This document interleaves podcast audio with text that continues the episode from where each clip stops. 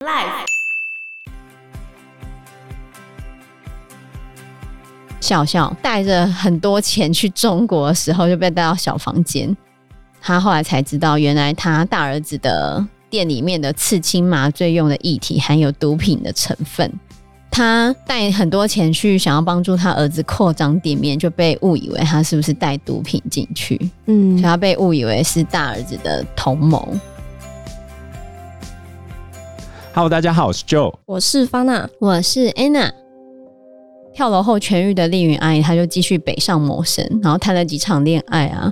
然后等到她三十出头的时候，她的那个三姐有没有嫁去美国的那个三姐？嗯，就回来，然后回来又路过一个算命仙，然后那个算命仙又指着丽云阿姨，就跟她的三姐讲说：“哈，这个女的哈有多远就给她带到多远，你不要让她留在台湾，不然她会发疯。”奇怪，为什么生命中一直遇到很多的算命仙？对啊，算命仙胡扯吧？一直，但是结果不是你为啥要相信他？对，结果三姐听了之后深信不疑，然后回到美国之后呢，就一直游说丽云阿姨去美国，然后丽云阿姨就说：“好，那我就去看看我姐生活是怎样。”就真的去美国了。就没想到去美国之后，原本以为三姐应该会过得很好，因为三姐她是住在纽约皇后区，工人跟中产阶级并存的社区。皇后区没有很好吧？嗯、呃，对啊，所以其实她的姐夫原本大家以为他是美国华侨，很风光嘛。事实上，他只是个小餐馆的厨师，然后下班之后常常会用三姐听不懂的广东话来骂他。后来丽云阿姨就气不过，她就很生气，就租了一大堆港剧回家学广东话。嗯，然后因为她不是蛮有语言天分的吗？没想到后面她学会了广东话，因为她会讲中文，又会讲广东话，然后旁边又都是英文，嗯，然后就越来越吃得开，然后就开始有很多的工作。不过她主要就是也是服务业，她有卖过大哥大，然后还当过洗窗工人哦，要在那个十几层楼外面洗窗户。然后还去当过防务员，就那时候也交了法国餐馆的甜点师傅的男友，就是她的男朋友是甜点师傅，她就还可以吃到一些什么鱼子酱啊之类的，这样不是很好吗？对，所以她在美国这一段时间其实还 OK，那她就不要回来啦。对，但她为什么后来回台湾？因为她儿子。他不是跟阿鲁离婚吗？嗯、就他的大儿子在读高中夜间部的时候，被十几个小混混霸凌，然后被杀掉了。啊，太惨了吧？对，然后当时他的前夫就阿鲁正在坐牢，那怎么办？所以警察只好联络丽云阿姨，请她以监护人的身份回台湾来签字处理后事。他处理完儿子的后事，他整个就失神。失魂落魄，他就觉得他们家明明全家人都很善良，但是为什么他们家的人都很倒霉？后来他就回美国了嘛。他回美国之后，他有通过美国的公民考试哦，结果没想到通过公民考试的丽媛阿姨，她后来出了一场车祸，她坐在副驾驶座被大卡车直接撞到，然后连头皮都整个掀掉了啊！结果他又不善理财，然后在美国欠债。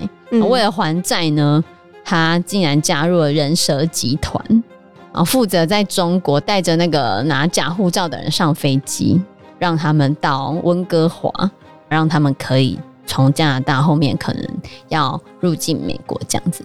然后如果成功带人到美国的话，就可以得到两千五百美金的酬劳，一个人，那很高哎、欸。对。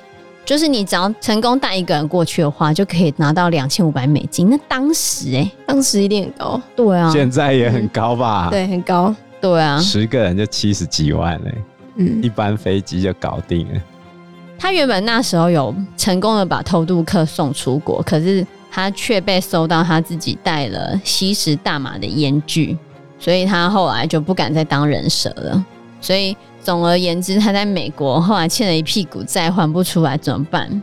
他只好逃回台湾。嗯，就他逃回台湾的时候，已经将近五十岁了。那怎么办呢？就有人介绍他去林森北路的酒店，结果没想到他越上班，他欠债越欠越多。为什么？他就可能为了熟客吧，就就是客人消费没有付钱，他让他签账。客人如果没付钱，那个账就会变成他的。他才一两个月，他就让客人签账签了几十万。那怎么可能还得起啊？因为那就客人的消费啊，可是是他让客人签账的、啊，所以他后来就跑了。他跑了之后，他又转到万华广州街的茶室，然后跳槽到这个茶室之后呢，他竟然还又让客人签账。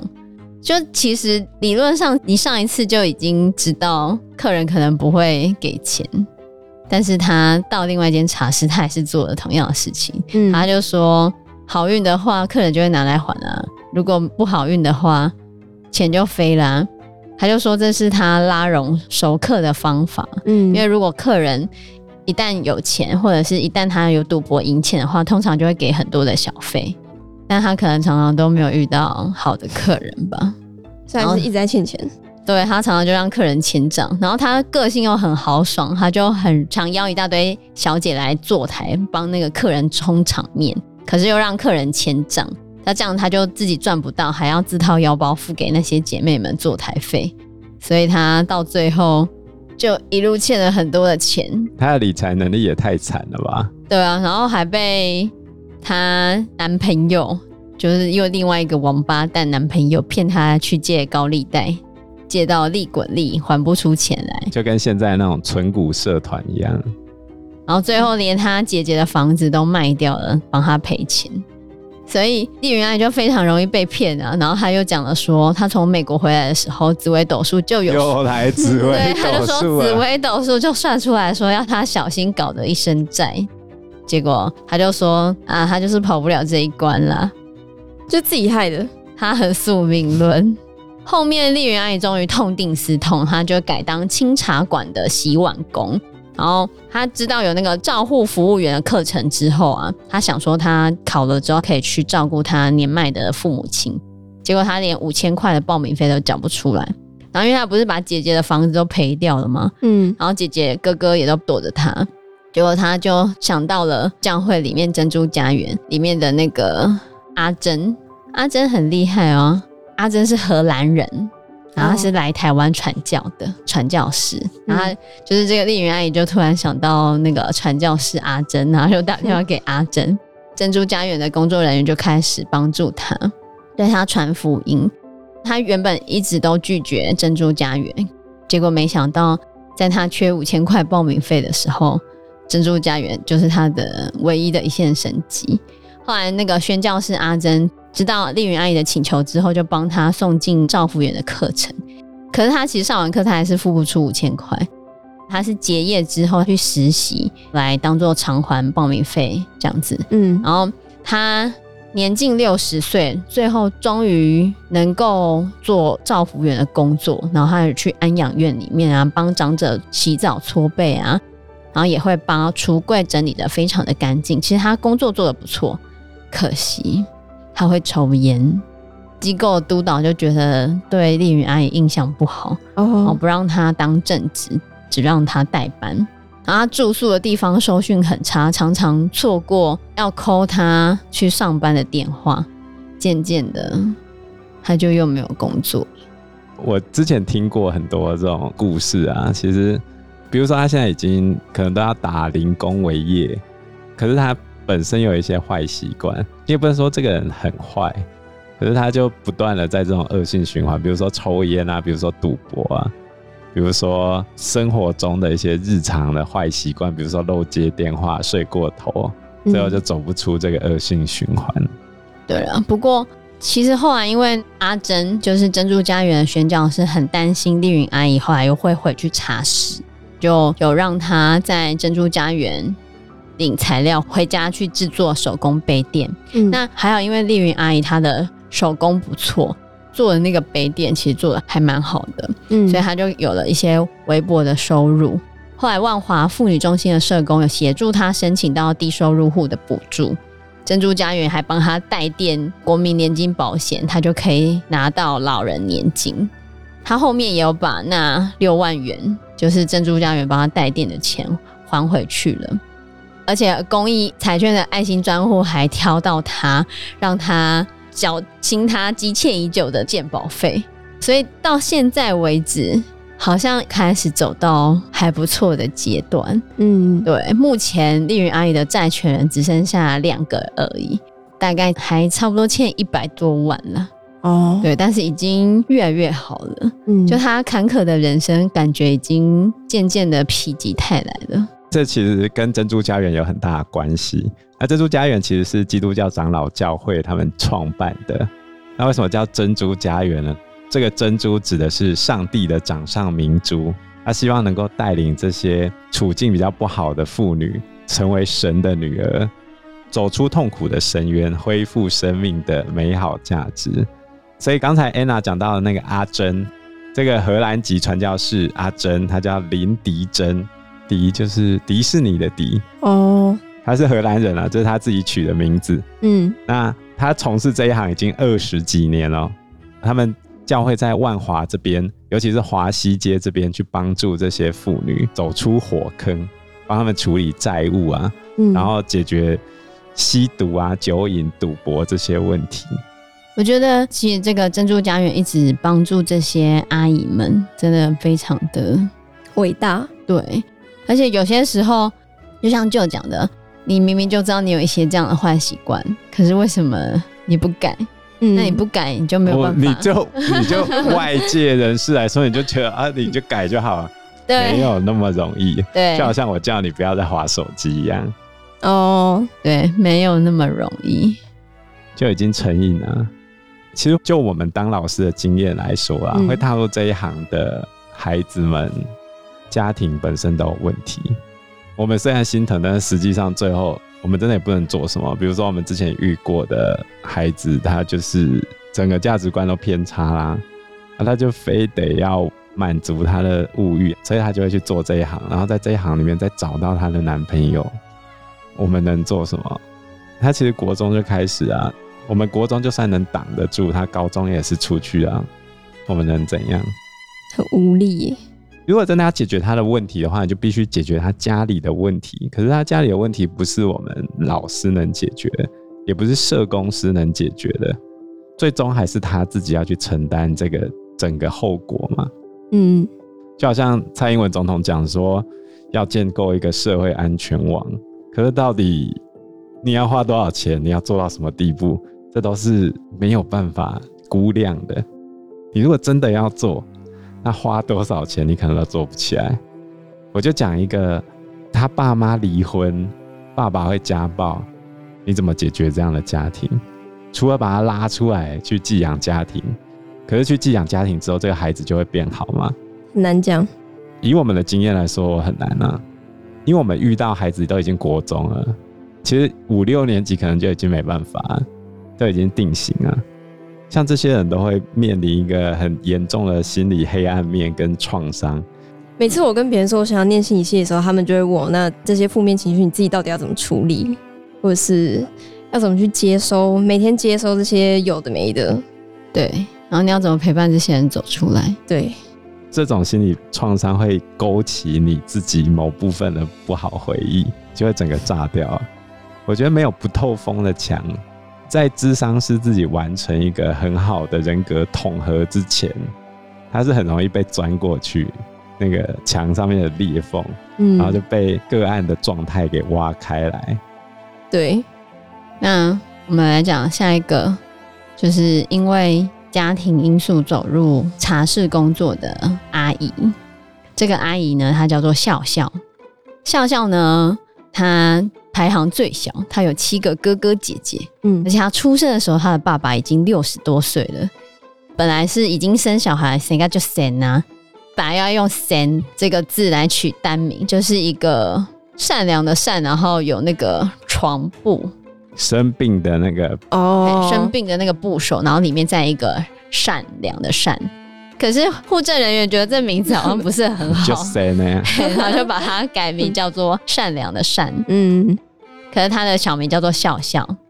那其实从小就一直大病小病不断，他才三个月就得了传染病白喉，整天就要吃药。然后八岁才进小学，然后因为他身体很不好，常常会昏倒，他从来没有参加过升旗，也常常缺课。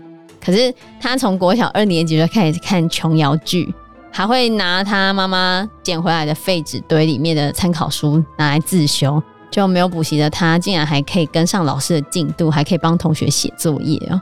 他非常羡慕其他人可以坐在教室上课，可是他没有办法，他都必须要在家里帮忙。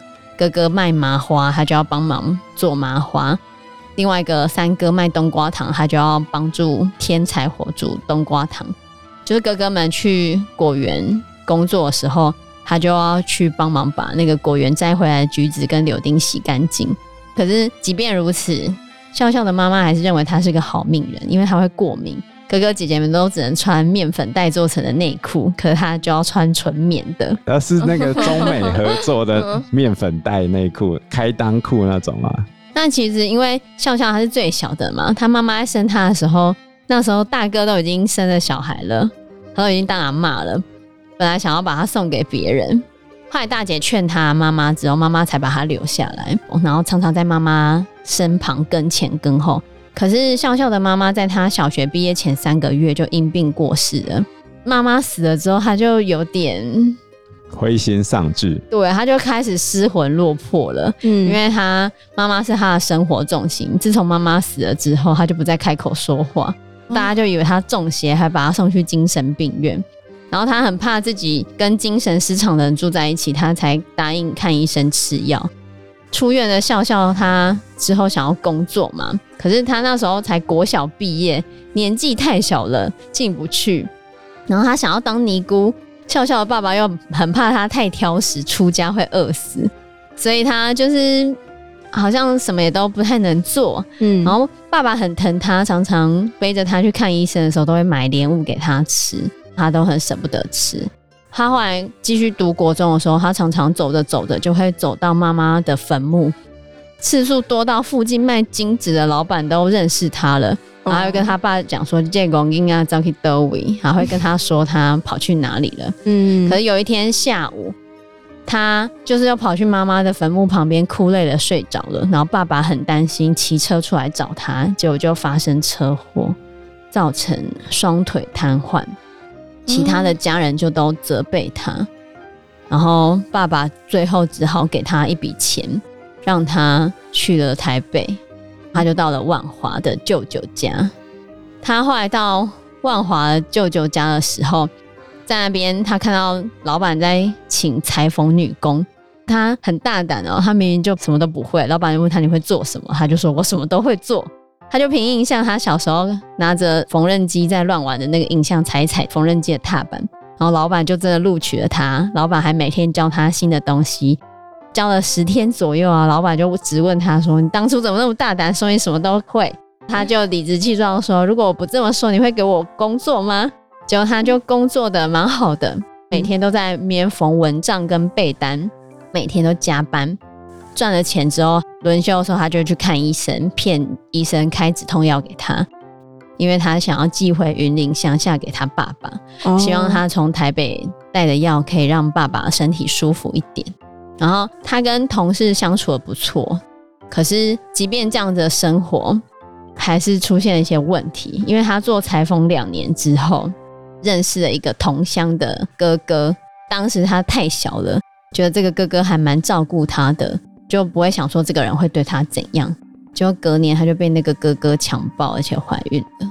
我觉得这跟最近的 Me Too 有点关系，就是男生会借由一些试探，比如说我今天约你，愿不愿意让我在？这种对男生来说是试探，可是我觉得女生好像有点不能明白那个人在试探你。我看了好几个 Me Too 的案例都是这样，这个女生当下会认为说。这个人只是要照顾我而已，他是个好哥哥之类的。不会想太多。对，但是我以男生的角度来说，我觉得那就是试探啊。他就是想干嘛？啊，不然呢？你为什么会上我的车？可是我就算上你车，也不代表我想要跟你怎样啊。可是代代表有好感啊。可是有好感，也不代表你就可以对我怎样啊。是。就好像韦小宝，我觉得在《鹿鼎记》里面，韦小宝有一个十八摸的那个，韦小宝不是也在妓院长大吗？哼，他会唱一个十八摸，就是刚开始摸手啊，然后接下来搂肩啊、摸腰这样子，一路这样摸下去啊。嗯，男女双方在约会试探的时候，我觉得两边其实是没有共识的，你不觉得吗？到现在也是吗？好，我讲一个，比如说两人在约会，像我们学生在交往的时候，然后他要求他女朋友拍性感照片给他，一开始是要求他女朋友穿丝袜，是吗？对，黑丝袜。嗯、哦，对啊，女生有穿吗？有。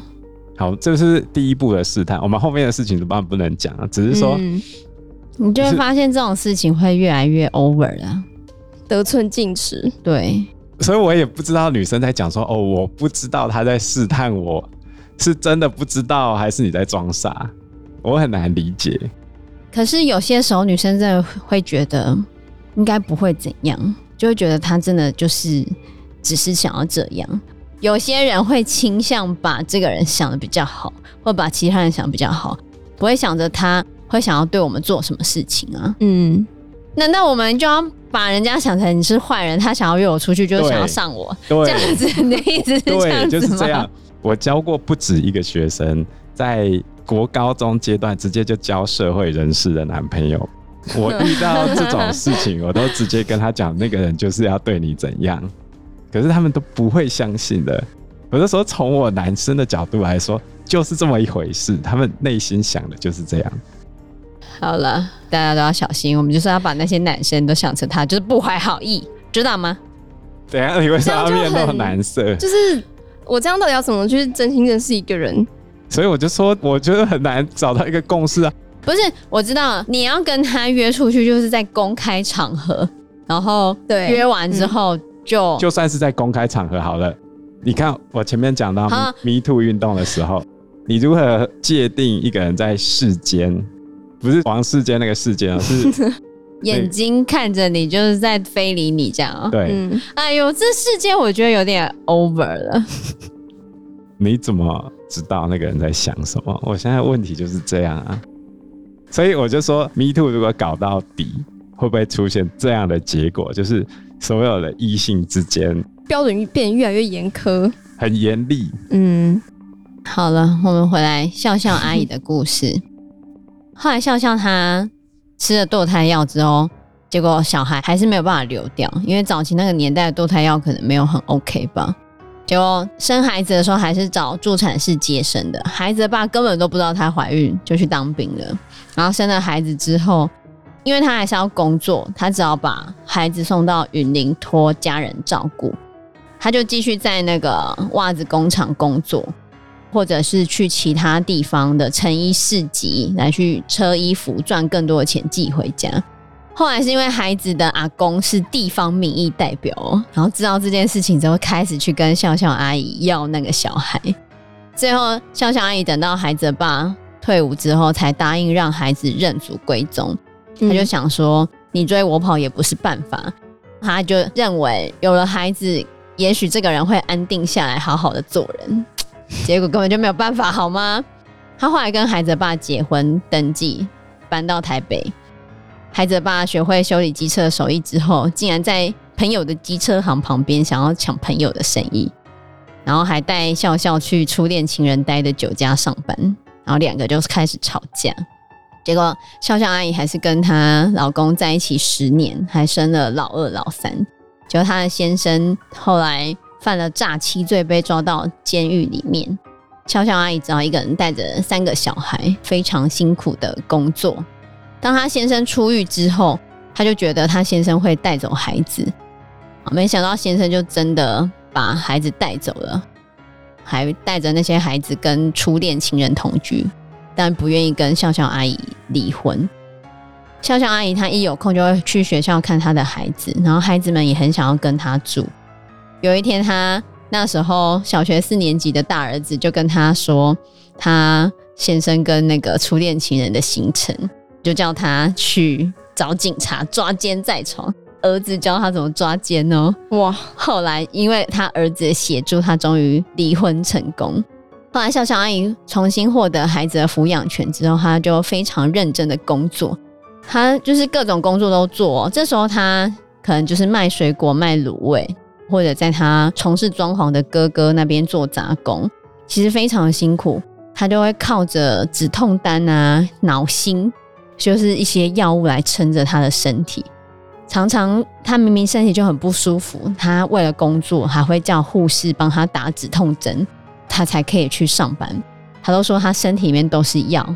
有一次他从工地的楼梯摔下去，晕倒了，一直到中午放饭的时候才被人家发现。他就说算命先说他死不了，因为后面的冤亲债主很多，所以他既然死不了的话，他就继续拼。然后到他三十岁的时候，他就有买下一栋房子，可以慢慢的养大他的三个孩子。等他儿子终于长大之后，他的大儿子很会剪头发。后来他大儿子结婚了，跟媳妇在三峡的黄金地段开了一间美发店。结果重新装潢的时候，竟然电线走火，一切化为乌有，还欠了银行贷款一千多万。后来他大儿子就去中国跟朋友合伙开美容美发一条龙。就是你从进店门开始就可以洗头啊、纹眉啊、刺青啊，一路做到足疗这样子。没多久之后，他就请笑笑帮他筹钱，他要扩张事业版图。结果笑笑带着很多钱去中国的时候，就被带到小房间。他后来才知道，原来他大儿子的店里面的刺青麻醉用的液体含有毒品的成分，然后他大儿子就被抓了。他带很多钱去，想要帮助他儿子扩张店面，就被误以为他是不是带毒品进去？嗯，所以他被误以为是大儿子的同谋。然后他把所有的财产为大儿子请了律师。后来他的大儿子被判了十年徒刑，然后他被收押了十四个月之后，终于被放走了。后来才可以回到台湾。可回到台湾之后，他什么钱都没有了，他的钱全部都去帮助他儿子了。就是中间一路的过程中，他的小儿子其实很怨叹他，就觉得他竟然倾家荡产的来去救哥哥，就没有帮助到二儿子这样子。后来笑笑他就觉得不是他，是没办法，对啊，不是他偏心，因为每个儿子都像他手指头一样，你拔掉任何一根都会痛啊。后来他又有心脏病嘛，然后他借钱借了十二万，动了心导管手术之后，他终于走投无路。他五十二岁才开始性工作，他会在街边接客，他就跟一个小姐租了三坪大的套房，然后一个人就早上上班，一个人就晚上上班。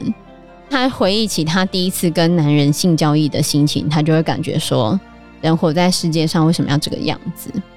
但他很聪明，他会在接客的时候跟客人互看身份证，因为如果警察盘查的时候。他只要能够叫得出对方的名字、住在哪里，然后说他是来探望的朋友，警察就不会找他麻烦。然后出了房门之后，他遇到客人的话，他也绝对不会打招呼。他就是一存到钱之后，他就会买机票，然后去中国看他儿子，一直到他儿子回台湾之后，他才离开这个不得已的生涯。